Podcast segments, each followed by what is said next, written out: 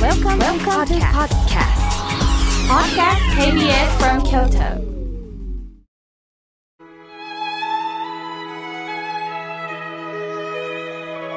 改めまして、僧侶の河村明慶です。さあ、今日の法話なんですが、本気になって生きていますか？というテーマです。私のところには多くの方から昼夜問わずメールが寄せられます。1月ぐらいだったでしょうか。A さんという方からこんなメールが来ました。私は大学の教授として20年間教壇に立っていました。しかし、最後まで学生は私の話を聞こうともせず、また大学の人気講師のランキングでは最下位です。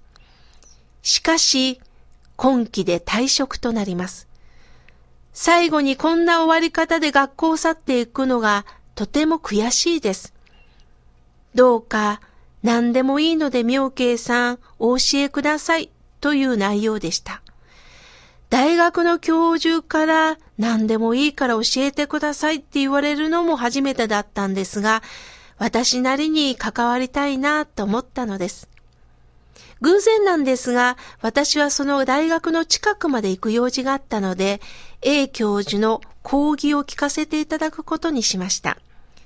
教壇に立つといきなり本題に入り、ノートを見ながら話をしています。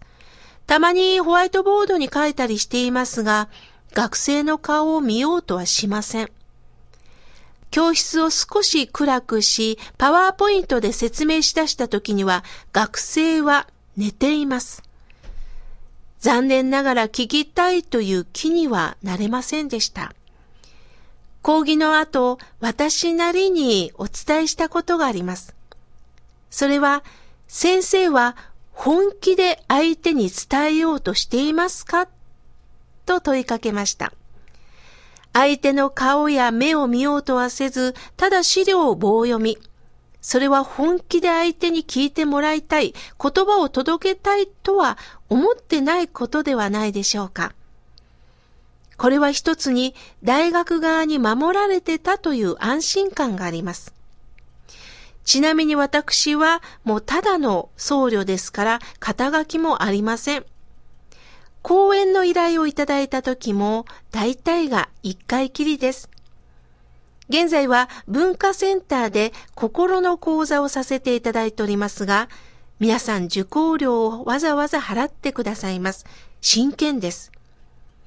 もしもお話の内容がつまらなかったり、私がいい加減な話をしてると、評判がどんどん広がって、二度と来られないでしょう。もちろん、評判だけの問題ではありません。お話をしている自分自身が楽しくないと伝えることができません。自分に感動しなければ、周りも感動してくださいません。言葉は心の使者と言われるように、まず私が心を込めて伝えてこそ、相手にもその言葉が届くのですね。私は下手な字で色紙にこういう言葉を書きました。本気になって伝えよう。本気になって相手と向き合おう。本気になって仕事をしよう。すると何に対しても充実してくる。あなたが本気になった時に相手も変わってくる。それから A 教授は最後の1ヶ月一生懸命に伝えたそうです。ある時には大きな声で、僕は今日本気になって君たちに伝えたいことがある。聞いてほしい。と訴えたそうです。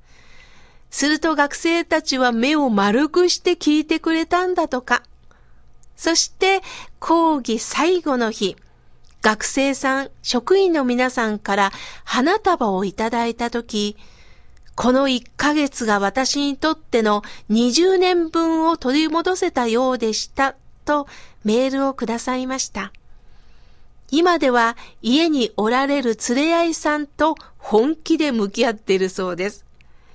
しかし本気本気が強くなりすぎて、今度は煙たがらないように気をつけないといけませんね。大切なのは、程よい距離感を持ちながら、心を込めて会話をし、目の前の人と出会っていくということです。ああ、今日も同じ朝がやってきたと思えば、毎日が退屈になるでしょう。今日という日は二度と来ないんだ。今日はどんなことがあるかな？どんな人と出会うかな？そう思うことで心が潤ってきます。どんなことでも感動し、毎日を一生懸命生きていきましょう。その心に花が咲きます。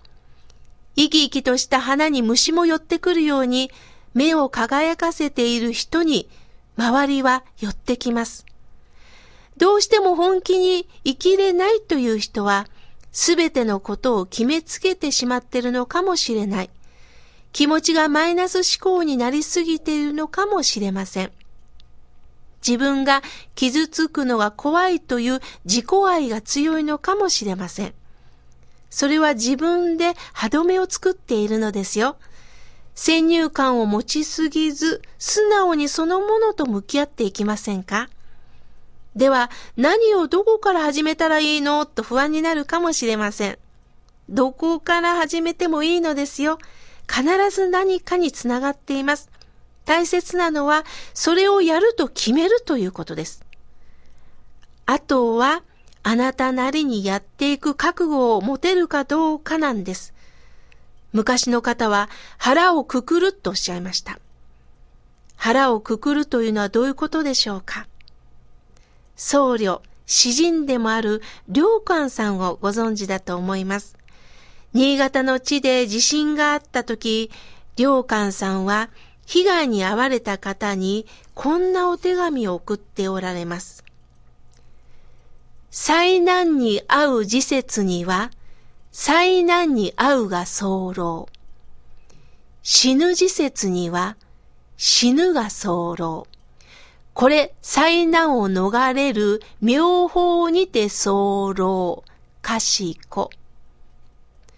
お見舞いの一文です。意味は、災難にあったら慌てず、騒がず、災難を受け入れなさい。死ぬ時が来たら、静かに死を受け入れなさい。これが災難に合わない秘訣です、ということです。聞きようによっては随分と冷たい言葉ですよね。しかしこれはまさしく真実の言葉なんです。普通だったら、大変ですね。お気の毒に、頑張ってください。と言いかねません。しかし、災難にあった状態で何を頑張ったらいいんでしょうか病気で苦しんでる状態にこれ以上なんで頑張れと言うんでしょうか決してそういう言葉はかけられない。辛いかもしれないけど、今の事実を受け止め、そこから生きていこうという真実のメッセージなんです。私もこの仕事をさせていただくとき、先生から温かい言葉をいただきました。まあ、正直言いますと、やはり私も生きてるといろんなことがあります。お寺の中でも辛いことがずっと続きます。すると、師匠は、妙慶さん、いろいろあると思うけどな。腹決めなさい。腹さえ決まってたら、どんな逆境の中でも生きていける。あんた僧侶やろ。腹くくれって言われました。腹を決めるということは難しいことです。でも逆に腹が決められないから、地位や欲望に流されていくんです。間違ったことにしがみつこうとします。良寛さんは腹を決めて現実を見据えていきなさい。迷いから抜け出せる最良の方法なんだとおっしゃりたかったのですね。これほど慈愛に満ちた言葉はありません。欲望に流されることなく、今目の前にできることをコツコツコツコツとやっていきましょう。足元の根っこを伸ばしましょう。根っこが育つと幹、枝葉が伸びて花が咲きます。はじめから綺麗な花はありません。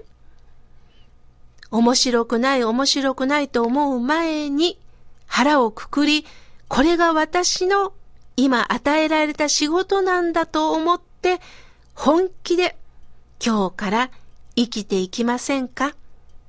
必ず花が咲きますから。